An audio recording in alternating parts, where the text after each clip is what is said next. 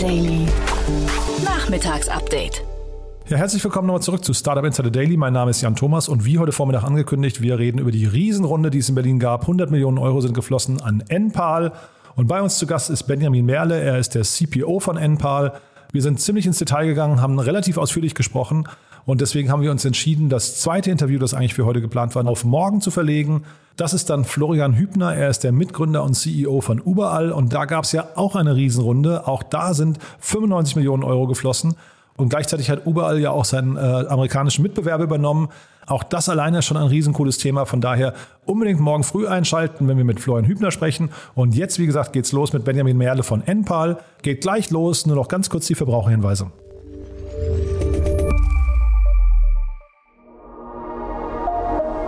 Werbung.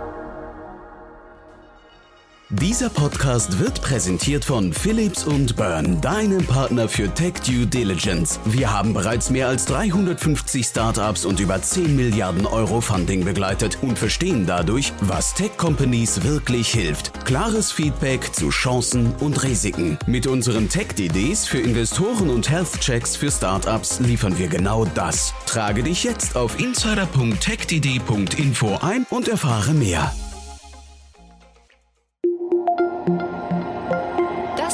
Werbung. Und jetzt geht es weiter mit Startup Insider Daily. Interview. Jetzt zu Gast Benjamin Merle, Chief Product Officer von Enpal. Super, ich freue mich. Benjamin Merle ist hier, er ist äh, Chief Product Officer bei Enpal und wir sprechen über die ja, Riesenfinanzierungsrunde, die gerade stattgefunden hat. Aber erstmal herzlich willkommen, Benjamin. Hallo Jan, vielen Dank. Ja, herzlichen Glückwunsch, echt ganz toll. Ähm, aber vielleicht bevor wir jetzt über euch reden und über Enpal und die Finanzierungsrunde, lass uns doch mal vielleicht ganz kurz mit dem Klima anfangen. Wie ist denn die Klimasituation und welche Rolle kann dabei Solar spielen? Ja, die Klimasituation ist nicht gut. Ich glaube, bei den Temperaturen in Kanada, was war das, 45, 46 Grad, ähm, ähm, wird es jedem klar. Ich bin ja selber seit ungefähr zehn Jahren im Bereich äh, Klima unterwegs, habe das auch studiert in meinem Master, habe mich damals schon mit dem Thema auseinandergesetzt. Seitdem hat sich ehrlicherweise sehr, sehr wenig geändert, ist die traurige Realität. Ähm, die Welt ist weiterhin überhaupt nicht ähm, dem Ziel näher gekommen, Klimawandel einzudämmen. Und was wir eigentlich gesehen haben, ist, dass in den letzten Jahren viel Geld von Pensionsfonds und ähnlichen in ähm, große Anlagen geflossen ist, wo die Technologie schon relativ weit war, als zum Beispiel Windanlagen. Aber da sehen wir jetzt auch einfach zum einen, dass wir an die Grenzen stoßen, wie viel Land dafür ähm, genutzt werden soll, also will von den Bürgern her. Und was wir eben jetzt sehen, was für Enpal äh, oder was wir an Enpal ja auch verfolgen, ist, dass äh, Geld jetzt wirklich da reinfließt, wo ein Großteil der Energiewende stattfindet, nämlich in den Haushalten. Die Haushalte sind immer noch die, die mit ihrem Mobilitätsverhalten, mit ihrer äh, Wärmeverbrauch und mit ihrem Stromverbrauch einen Großteil der Emissionen ausmachen, vor allem in der nördlichen Hemisphäre.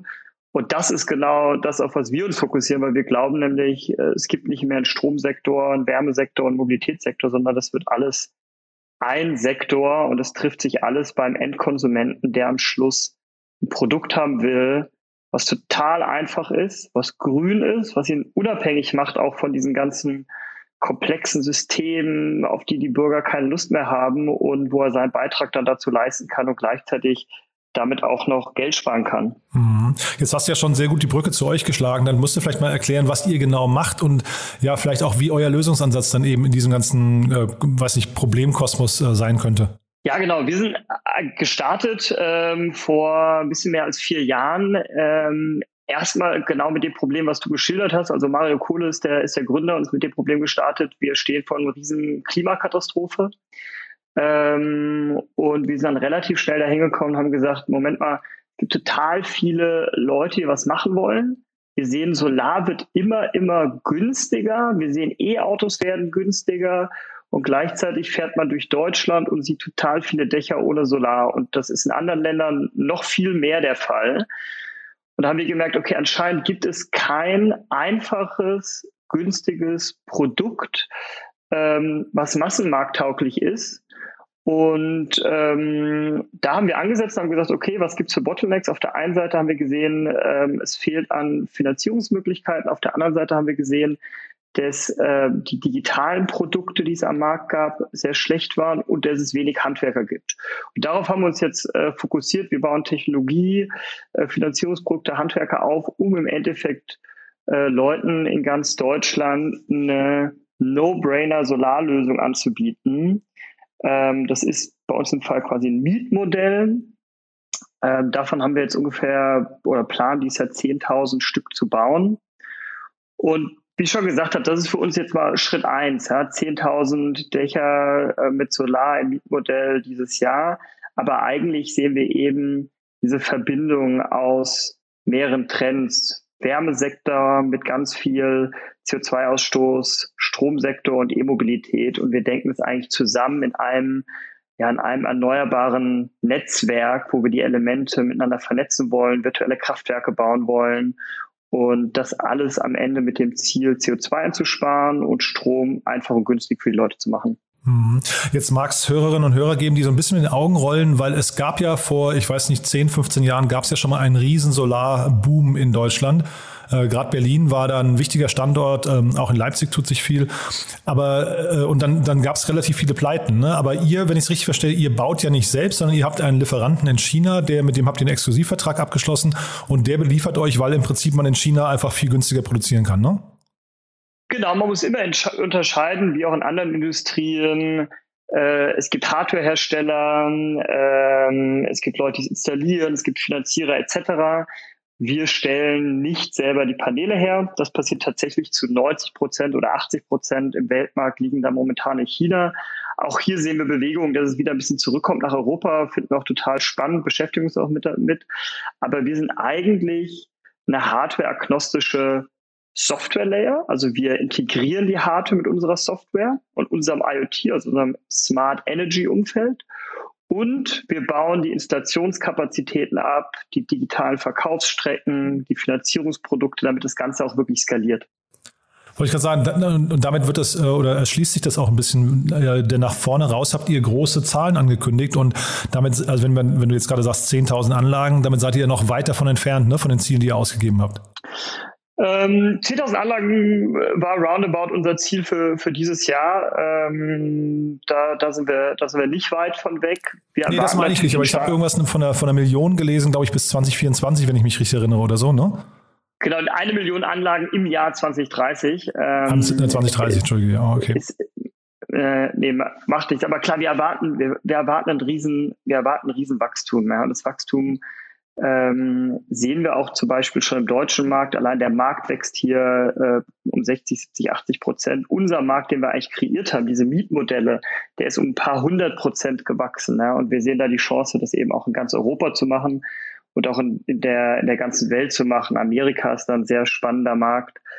Ähm, und wie gesagt, die, die Solaranlage ist jetzt erstmal ein Element. Wir haben jetzt noch einen Speicher mit dazu angeboten, damit die Kunden noch unabhängiger sind. Wir bieten mittlerweile eigene Stromverträge an und wir entwickeln auch gerade eine Ladesäule, um die Mobilität damit zu vernetzen. Und auch das ist wieder quasi alles eigentlich nur ein Element, um dann ein erneuerbares Netzwerk zu bauen, wo Strom gehandelt werden kann, wo wir Schwankungen in Wetter ausgleichen können und Strom zu speichern was in zehn Jahren extrem wichtig wird, wenn das System im Wesentlichen durch Wind und Solar getrieben ist. Mhm. Das heißt aber, ich verstehe, ihr, baut im Prinzip eine Plattform, auf der sich im Prinzip sehr viele, fast man kann sagen, Asset-Light-Komponenten treffen. Also ihr macht das Asset-Light, weil äh, eure Module werden extern produziert. Ich nehme an, ich habe richtig verstanden, die Finanzierung passiert auch extern. Da habt ihr Verträge mit, äh, ich glaube, Berliner Volksbank und so weiter, ne, ähm, die, die quasi dann die Finanzierung, die Vorfinanzierung übernehmen. Das heißt, im Prinzip koordiniert ihr eigentlich nur, orchestriert und baut eben das Software-Layer. Ähm, Ganz so einfach ist es nicht. Wir haben festgestellt, rein Asset Light funktioniert in dem Sektor nicht, weil es am Ende ist es ein bisschen wie Amazon hätte jetzt auch nicht ohne Fulfillment Center und Logistik Center wahrscheinlich die Firma aufbauen können, die es heute ist, sondern du musst am Schluss doch sehr nah an der Hardware sein und auch sehr nah an der Qualität der Hardware sein. Das heißt zum Beispiel unsere Finanzierungsstrukturen Du hast recht, wir haben da starke Partner wie die ING und andere Banken, die die Fremdfinanzierung machen, also das, das, das Fremdkapital zur Seite stellen. aber wir managen die, ähm, die Finanzierungsvehikel. Das heißt auch, wir managen die Assets, also die Anlagen über 20 Jahre. Das kannst du dir ein bisschen vorstellen wie ein erneuerbarer Energiefonds innerhalb von Enpal. Ja, weil wir sagen, über 20 Jahre bleiben die Anlagen im Feld, über 20 Jahre managen wir auch dieses Ökosystem. Und das heißt, die sind auch, ähm, wir Menschen auch die, die, die Finanzierungsvehikel dafür. Und äh, sag mal, euer Kundenwert berechnet sich dann eben auch so, ich habe, glaube ich, gelesen, 50 bis 150, 160 Euro pro Monat zahlt man bei euch, ne? Und mhm. äh, wenn du sagst 20 Jahre, dann haben wir im Prinzip hier ähm, so ganz grob 240 mal die 50 Euro. Das heißt, das ist der Kundenwert, von dem ihr ausgeht, ja? Ja, genau, das ist, das ist, genau, das ist der Kundenwert. Ich sag mal, aus der, aus der NPAL-Perspektive ist das jetzt erstmal der Kundenwert für das Basisprodukt. Mhm. Äh, wie gesagt, wir sehen da die Möglichkeit, dass die Kunden in fünf Jahren die meisten von ihnen E-Autos fahren werden. Ähm, das heißt auch hier, äh, deswegen sind wir auch in der, in der Wallbox-Entwicklung äh, mit da drin. Ähm, und somit wächst auch der Kundenwert dann über Zeit durch andere Produkte, die wir anbieten werden. Aber genau, das ist jetzt erstmal, ich sag mal, die Basisrechnung, die Basisrechnung heute. Und das Spannende ist eben auf der Kundenseite, dass der Kunde mit einer PV-Anlage und einer Lade, äh, einer PV-Anlage und einer Batterie zwei Drittel weniger Strom verbraucht aus dem Netz. Das heißt, er ist da komplett losgelöst dann von den Strompreisen, die zumindest in den letzten 20 Jahren stark gestiegen sind und spart somit dann über Zeit selber Geld. Mhm. Ich versuche mir gerade so ein bisschen nur herzuleiten, was ihr dann in 2030 für einen Umsatz machen könntet. Ne? Also, weil das wäre jetzt hier 50, 50 Euro, sagen wir vielleicht 80 Euro im Schnitt im Monat wären halt irgendwie, keine Ahnung, 80 Millionen Euro äh, Jahresumsatz jetzt rein mit den jetzigen Verträgen. Ne? Wenn du jetzt sagst, ihr baut das noch aus, dann kommt ihr, weiß nicht, vielleicht auf das Doppelte. Ne? Also das heißt, ihr, wir reden schon über ein Unternehmen, was perspektivisch über eine Milliarde, Milliarde Euro im Jahr umsetzen kann. Naja, ich meine, allein der, allein der ähm, Ladesäulenmarkt für private Ladesäulen wird in fünf Jahren in Deutschland ungefähr ein bis zwei Milliarden sein. Ja, der Solaranlagenmarkt ist dann sicher nochmal um, um, um Faktor größer, dann kommt noch Batterien hinzu. Also ähm, ja, ohne jetzt, ohne jetzt genaue Zahlen äh, nennen zu wollen, da ist man sehr schnell bei Marktgrößen, die viele Milliarden sind. Mhm. Na, ich versuche auch die Brücke zu schlagen zu eurer Finanzierungsrunde, ne? weil ihr mhm. habt jetzt 100 Millionen Euro eingesammelt und da muss ja, also in so einer Größenordnung muss man ja eine gewisse Fantasie irgendwie auch äh, oder eine Vision haben, die Fantasie weckt und äh, deswegen frage ich mich gerade mhm. so ein mhm. bisschen, was die Investoren in euch sehen. Naja, ich glaube, man braucht nicht sonderlich viel Fantasie. Es ist ganz interessant, wenn man zum Beispiel nach Amerika guckt. Da gibt es ja auch börsennotierte Unternehmen, zum Beispiel Sunrun, die mit einem sehr geringen Anteil an eigener Technologieentwicklung, also die zum Beispiel ähm, keine virtuelle Kraftwerksmanagement machen, die keine Integration in die Elektromobilität geschafft haben, äh, mit mehreren Milliarden an der, an der Börse notiert sind, einfach äh, durch das Installieren von Solaranlagen und Speichern und das Anbieten von Finanzierungsprodukten. Ne? Ich glaube, Enpal ist da natürlich von der Größe her vielleicht noch, äh, noch eine ganze Ecke kleiner als jetzt ein Sunrun in Amerika. Aber auf der anderen Seite bauen wir eben von Anfang an eben unser eigenes IoT-Umfeld, unser eigenes Smart Energy Management Systeme auf, fokussieren uns auch auf virtuelle Kraftwerke. Das heißt, wir sind auf der Seite ähm, äh, verhältnismäßig schon deutlich weiter. Und ich glaube, was wir in der Finanzierungsrunde gesehen haben, hat uns natürlich sehr gefreut. Wir waren vielfach oversubscribed und ah, wirklich, ja? Anscheinend hatten genug Investoren da äh, großes Interesse äh, an diesen Geschäftsmodellen. Ja, nutzt doch mal kurz die Gelegenheit für ein bisschen Name-Dropping, weil das sind ja wirklich auch tolle Namen dabei, muss man sagen. Ähm, ja, klar. Also ich, meine Gruppe wurde geleitet von, von HV und ähm, ich glaube, was wir aber besonders gut fanden, ist, dass wir eben auch einige Unternehmer noch ähm, überzeugen konnten, bei uns zu investieren. Also wir hatten Peter Reeve, der ja in Amerika äh, Solar City mitgegründet hat, äh, Christopher Moore, Thomas Griesel. Also was uns total wichtig ist, auch bei der Auswahl der unserer Investoren, ist, dass wir äh, einen starken Unternehmertum auch in der Investorenrunde haben. Das haben wir bei, bei HV Capital gesehen, das haben wir aber auch bei den individuellen Investoren gesehen ähm, und haben das Gefühl, dass wir da einfach äh, am meisten Austausch und wirklich Hilfe haben, das Unternehmen schnell aufzubauen. Mhm, ja, und in der Runde davor, wenn ich es richtig gesehen habe, Picos Capital mit Alexander Samwer und Lukas Skadowski, dann waren, glaube ich, auch die Zalando-Gründer sogar mit an Bord, ne? Genau. Ja, und Peter Reeve, den du gerade angesprochen hast, der wurde jetzt, glaube ich, im Handelsblatt zumindest als äh, Cousin von, von Elon Musk, wenn ich mich richtig erinnere, ähm, äh, vorgestellt, ne? Ja. Ja, das heißt, die Brücke ist auch schon mal wahrscheinlich sehr clever für euch, ne? weil also das könnte ja hinterher auch nochmal eine Brücke sein, die für euch, äh, vielleicht damit auch verbunden die Frage, Tesla Factory in Grünheide, hat das für euch irgendwelche Effekte? Nein, eigentlich hat das keine direkten Effekte. Also was man, was man sagen muss, ist, dass Tesla ja wirklich äh, sehr intelligent verstanden hat, wie Mobilität und Energiemarkt zusammenwachsen. Ja, und auch wenn wir uns die deutschen Autohersteller angucken, ich glaube, die sind da noch ein paar Schritte hinterher, was man natürlich dann auch an diesen, an diesen großen Bewertungen sieht. Es hat keine direkten Auswirkungen für uns. Ähm, wir sind es eher positiv, dass äh, eben auch unsere Vision da geteilt wird und langsam in Europa ankommt. Mhm. Und ähm, ich will mit dir jetzt nicht über Exit-Fantasien sprechen. Ich habe ein, äh, ein, Interview, ein Podcast-Interview mit Mario Kohle gehört bei äh, Christopher Käse im Podcast. Das fand ich sehr, sehr gut, mhm. kann ich, können wir auch verlinken. Ähm, also da kommt er sehr bescheiden und sehr nachdenklich rüber, finde ich. Und man hat aber so das Gefühl, er arbeitet eigentlich eher in Richtung Börsengang. Musst du jetzt gar nicht weiter kommentieren. Deswegen frage ich mal lieber, wer könnten denn so strategische Partner sein für euch, die vielleicht, du hast jetzt gerade die Automobilindustrie angesprochen, aber es könnte ja auch im Bereich zum Beispiel Vertrieb äh, sein, dass ihr mit irgendwelchen großen herkömmlichen Stromkonzernen arbeitet oder so. Ja, ich meine, prinzipiell muss man immer offen sein für alle Gespräche. Ich sehe ehrlich gesagt keinen großen direkten Mehrwert für, für strategische Partnerschaften im Energiesektor. Ich war selber viele, viele Jahre im Energiesektor unterwegs. Ähm, ich glaube, was immer ein Thema ist bei strategischen Partnerschaften, ist, dass ähm, natürlich auch die, die Vision, aber auch die Arbeitsweisen ähnlich sein müssen. Und ich glaube, das ist auch ein Problem, was ich viel in der Zusammenarbeit mit großen Energieunternehmen in der Vergangenheit gesehen habe, ist, dass der Fokus da natürlich immer noch sehr stark auf dem Managen und Verwalten von große Energieanlagen liegt. Das heißt auf große äh, Netzsysteme wie bei der E.ON oder große Kraftwerke, Selbstkraftwerkparks wie große Solaranlagen.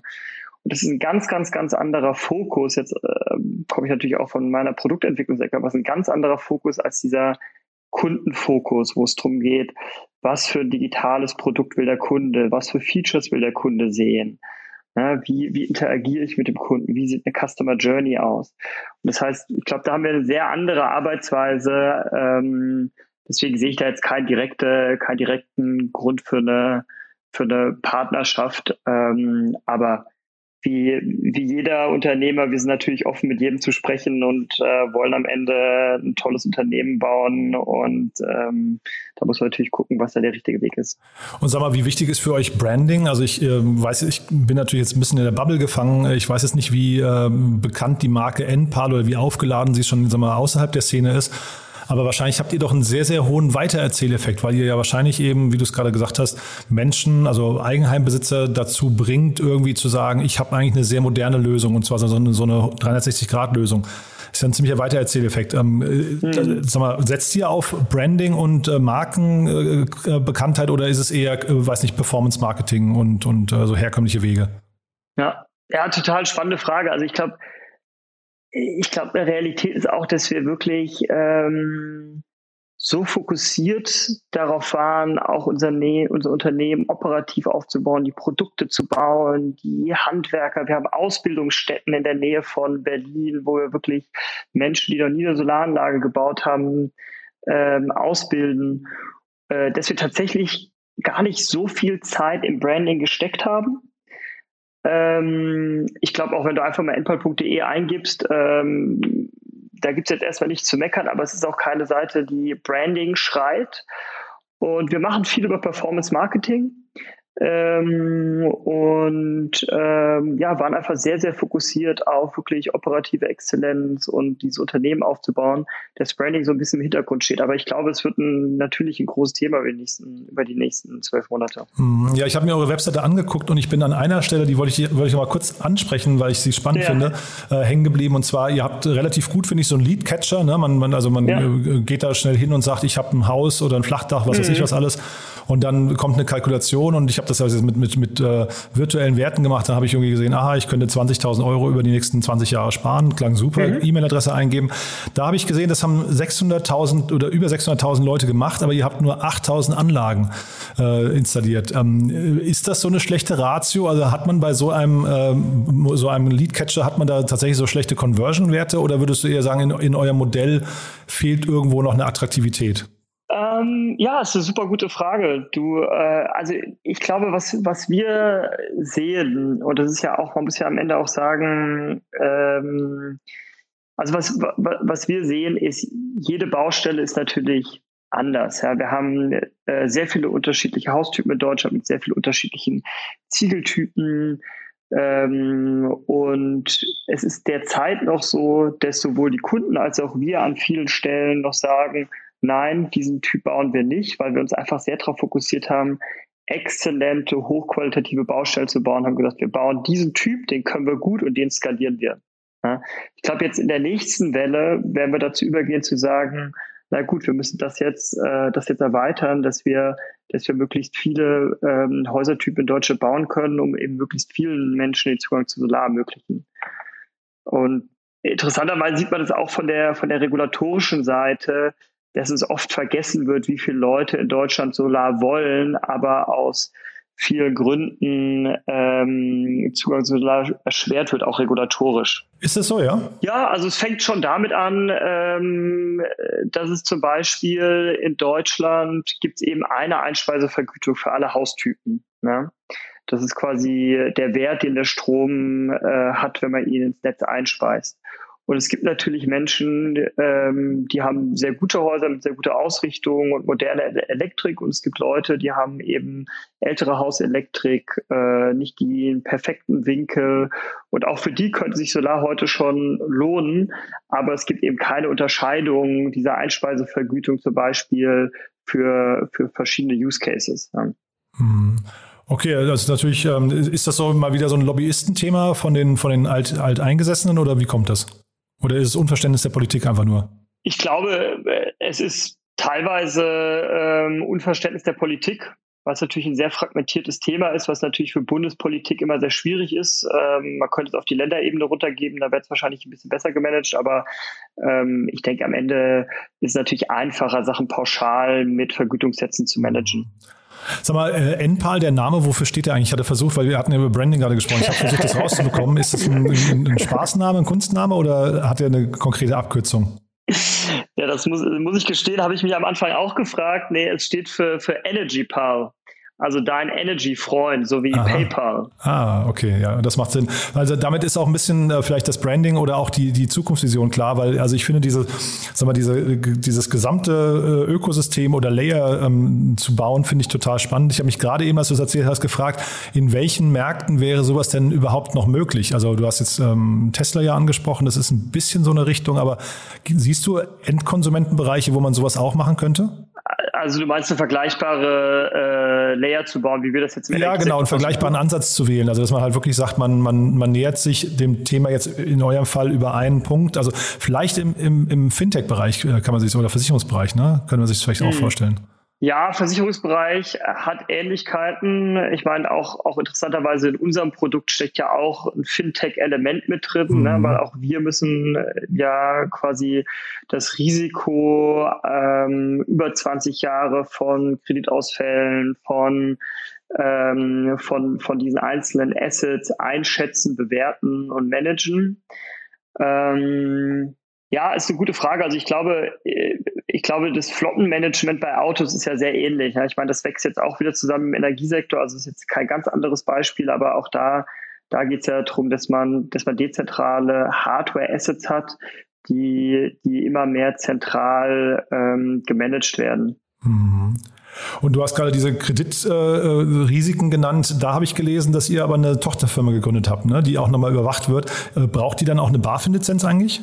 Ähm, nein, wir brauchen keine BaFin-Lizenz, ähm, weil wir nicht selber der, der Kredit-Underwriter sind oder auch keine Finanzprodukte rausgeben, sondern wir haben, ähnlich wie man das auch beim Kraftwerksbau von zum Beispiel großen Solaranlagen macht, wir bündeln Anlagen und refinanzieren dann das mit Fremdkapital. Hm. Ja, aber dafür brauchen wir keine BaFin-Lizenz mehr. Nee, sehr cool, Benjamin. Also ich muss sagen, ich, äh, es ist ein bemerkenswert komplexer Markt, den ihr euch da nähert und ich finde, dafür hast du es sehr, sehr vereinfacht äh, und oder einfach und nachvollziehbar rübergebracht. Ähm, denn also, wenn man sich ein Organigramm bei euch zeichnen würde, ich glaube, ihr habt eine ganze Reihe an Tochterfirmen mit verschiedenen Aufgaben. Ihr habt sehr, sehr viele auch, weiß nicht, Beziehungen. Wir haben ja gerade über, die, über die Lieferantenbeziehung nach, nach China gesprochen. Mhm. Das ist schon, das ist schon ein relativ dickes Brett, was ihr da bohrt, finde ich. Von daher, also Hut ab, dass ihr das irgendwie so, so scheinbar gut exekutiert. Ja, danke, Jan. Wir haben da glaube ich, echt noch viel vor uns. Ja, äh, das heißt mal so dein, wenn wir uns jetzt in zwei Jahren widersprechen würden, ähm, also du hast jetzt gesagt, eine Million bis 2030, das ist natürlich noch relativ wenig greifbar, aber ähm, was ist bis dahin passiert? Was würdest du sagen? Wenn wir uns in zwei Jahren wiedersehen, ähm, ich glaube, das eine, wo wir uns sicher sein können, ist, dass Endpal eine komplett andere Firma sein wird. also da halten wir uns ein bisschen an Amazon. Äh, jeder Tag ist Tag eins. Ähm, ich glaube, wenn wir, wenn wir das nicht schaffen, dann sehen wir uns wahrscheinlich auch in zwei Jahren nicht wieder, ähm, weil man in dem Markt natürlich immer, immer, immer sich weiterentwickeln muss und wie gesagt auch diesen, diesen großen Schritt in die Integration mit der Elektromobilität äh, zum Beispiel als ein sehr großes Thema jetzt angehen, wo wir einen wahnsinnigen Mehrwert für unsere Kunden sehen und auch eben für die gesamte Energiemanagementsystem.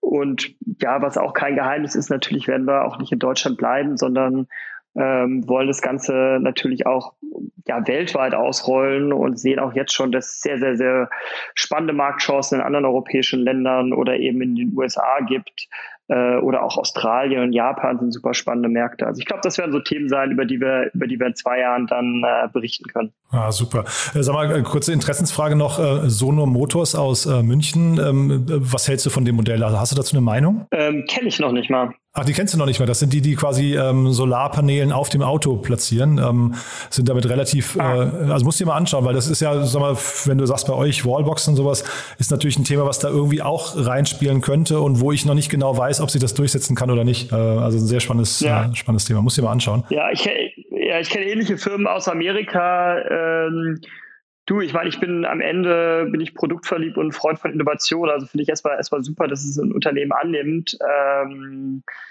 ich glaube, dass man ein Auto dann wirklich äh, stark aus diesen Zellen äh, lädt. Dafür muss man schon etwas südlicher leben als Deutschland. Das macht in Italien schon mehr Sinn. Man dass man, wenn man parkt, nicht im Schatten parkt. Dann ist es tatsächlich so, dass es tatsächlich einen Beitrag leisten kann, ich denke eher, dass solche Cases, ähm, da geht es, glaube ich, um Integration mit Automobilherstellern. Ja. Mhm. Also am Ende meines Erachtens ist es eine Frage, ob Automobilherstellern seinen äh, Produktionsprozess dann sowas äh, integriert und irgendwelche Thin-Film, Solarlagen auf die Dächer macht. Ähm, ist, glaube ich, extrem schwer als Startup, das mit einem guten Design, einer guten Integration am Ende massenweise umzusetzen, ohne dass ein Automobilhersteller ähm, für, für einen macht. Ja, also die gehen, glaube ich, auch mit dem gleichen Startup-Spirit ran und sagen erstmal unerschrocken probieren und gucken, wie weit man kommt. Aber Klar. ich, ähm, deswegen frage ich auch nach deiner Meinung, ich kann es gar nicht beurteilen. Ich könnte mir nur vorstellen, es könnte vielleicht, wenn sich sowas durchsetzt, perspektivisch auch nochmal diesen ganzen, äh, weiß nicht, Heiminfrastrukturmarkt nochmal ein bisschen durcheinander bringen. Äh, letzte Frage noch ganz kurz. Ihr sucht wahrscheinlich auch Mitarbeiter ähm, und ich will das mal ver verbinden mit einer Frage. Ich weiß noch nicht, ob du die richtig beantworten kannst. Und zwar habe ich bei, glaube ich, bei Business Insider gelesen, dass Mario Kohle mal gesagt hat, er war sich noch nicht ganz oder hat sich noch nicht entschieden, ob ihm zufriedene Kunden oder zufriedene Mitarbeiter wichtiger sind. Und ich finde, das ist eine, eine Aussage, weil da gab es irgendwie auch, da ging es so ein bisschen drum, dass auf Kununu ein paar schlechte Bewertungen und so kursiert sind. Vielleicht kannst du auch, während du sagst, wen ihr sucht, auch noch mal ein bisschen über eure Teamkultur sprechen. Also Natürlich suchen wir Mitarbeiter wie jedes schnell wachsende Startup. Ich glaube, für uns ist total wichtig, vor allem auch die Besten zu bekommen. Ich glaube, das haben wir in der Vergangenheit echt gut gemacht, auch äh, jetzt in den im letzten Dreivierteljahr auch nochmal echt super Erweiterung des Managements mit Felix Plog und Jochen Kassel und ähnlichen, die zu uns gekommen sind. Also das ist eigentlich auf jeden Fall Quality over Quantity.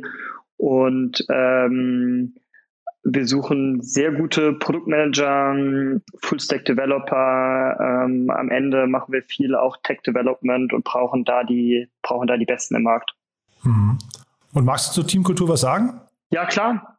Du, ich glaube, wir haben eine super Teamkultur. Ähm, was ich wirklich selten gesehen habe, ist, dass ich, mir fallen wenig Beispiele ein von Leuten, die nicht total hinter dieser Firmenvision stehen, ja. Und auch die allermeisten, die zu uns kommen, kommen nicht zufällig zu uns, sondern kommen zu uns, weil sie sagen, hey, ähm, ich will auch was irgendwie in dem Bereich Klimawandel, Energie, grüne Energie, äh, Clean Tech machen und äh, sehe dabei Empal die Chance bei mir. Und das treibt, glaube ich, sehr, sehr viele von uns an. Das vereint auch viele bei uns.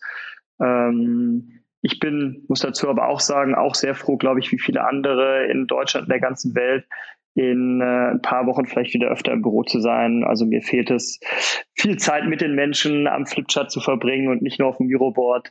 Ähm, ja, das, darauf freue ich mich persönlich. Hm. Naja, manchmal haben ja schnell wachsende Startups tatsächlich eben so ein paar, weiß nicht, äh, auch Reibungsverluste. Ne? Das, das lässt sich vielleicht gar nicht dann äh, oder bleibt gar nicht aus. Ähm, zeitgleich der Mario Kohle, wie gesagt, ich kenne ihn jetzt nicht persönlich, aber in dem Interview mit Christoph Käse wirkte er sehr bedacht. Das heißt, ich konnte mir jetzt gar nicht vorstellen, dass er jemand ist, der so total auf die Tube drückt und äh, irgendwie dann koste, was es wolle. Und äh, deswegen, ich finde also diese, dieses mh, mm, Zusammenspiel von zufriedenen Kunden, zufriedenen Mitarbeitern ist halt so ein total interessantes Spannungsfeld, finde ich. Und äh, deswegen wäre mir da deine Meinung einfach wichtig gewesen, ja.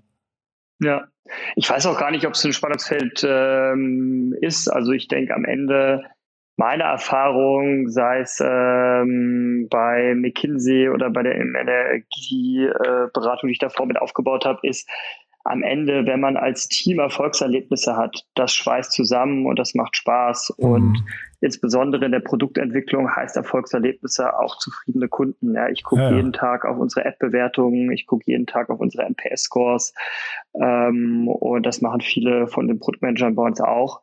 Und deswegen glaube ich, ist es gar kein Spannungsfeld, ähm, sondern wenn die Kunden zufrieden sind, haben wir alle ein Erfolgserlebnis und es schweißt Teams zusammen und macht richtig Spaß. Genau, ich zitiere das jetzt hier auch völlig ohne Kontext. Ähm, ich habe das nur gelesen. Das Spannungsfeld kommt ja jetzt ja. von ihm. Ne? Und ich weiß nur aus der Vergangenheit, aus, aus der Literatur, dass äh, viele Unternehmen entscheiden sich halt quasi der Kunde zuerst und das, das sorgt für zufriedene Mitarbeiter und andere sagen Team zuerst und das sorgt für zufriedene, äh, zufriedene Kunden. Und das ist dann schon mhm. irgendwie auch eine interessante Debatte, finde ich. Ne? Aber ja. wollen wir jetzt auch gar nicht, ich wollte es jetzt gar nicht so total vertiefen, war einfach nur, weil ich drüber gestolpert bin. Du, hat großen Spaß gemacht, muss ich sagen. Ähm, war echt ein interessantes Gespräch, Benjamin. Haben wir aus deiner Sicht was Wichtiges vergessen, was du noch ergänzen möchtest? Äh, nein, danke dir, Jan. Echt ähm, eigentlich alles abgerissen. Von Klimawandel über Finanzierungsrunde bis Mitarbeiter. Hat mich total gefreut. Danke dir. Ja, wir haben die großen popular, populären Namen wie Leonardo DiCaprio, glaube ich, vergessen, ne, die bei euch noch investiert haben. Aber äh, da, also es muss ja für die Hörerinnen und Hörer noch was zum Nachlesen bleiben. Also wir hören uns spätestens Richtig, in zwei Jahren wieder. Mal googeln. Ja, genau. Wir hören uns spätestens in zwei Jahren wieder oder wenn es bei euch große News gibt, ja? So machen wir es. Dankeschön. Tschüss. Wusstest du, dass es Startup Insider Daily auch als täglichen Newsletter gibt? Montags bis freitags jeden Morgen pünktlich um 8 Uhr die wichtigsten Nachrichten des Tages aus der deutschen und internationalen Startup-Szene. Für dich recherchiert auf über 500 Nachrichtenseiten und redaktionell zusammengestellt, damit du nichts verpasst. Kostenlos abonnieren auf www.startupinsider.de.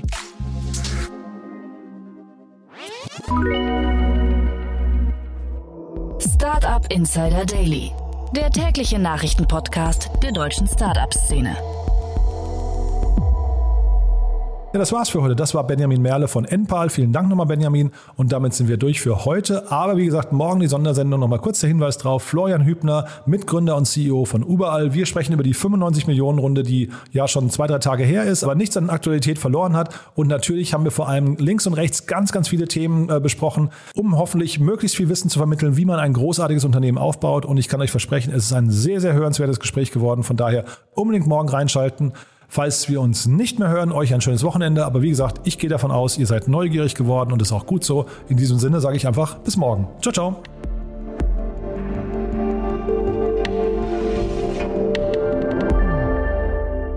Diese Folge wurde präsentiert von Philips und Burn, deinem Partner für TechDDs und Startup Health Checks. Jetzt auf insider.techdd.info eintragen und mehr erfahren.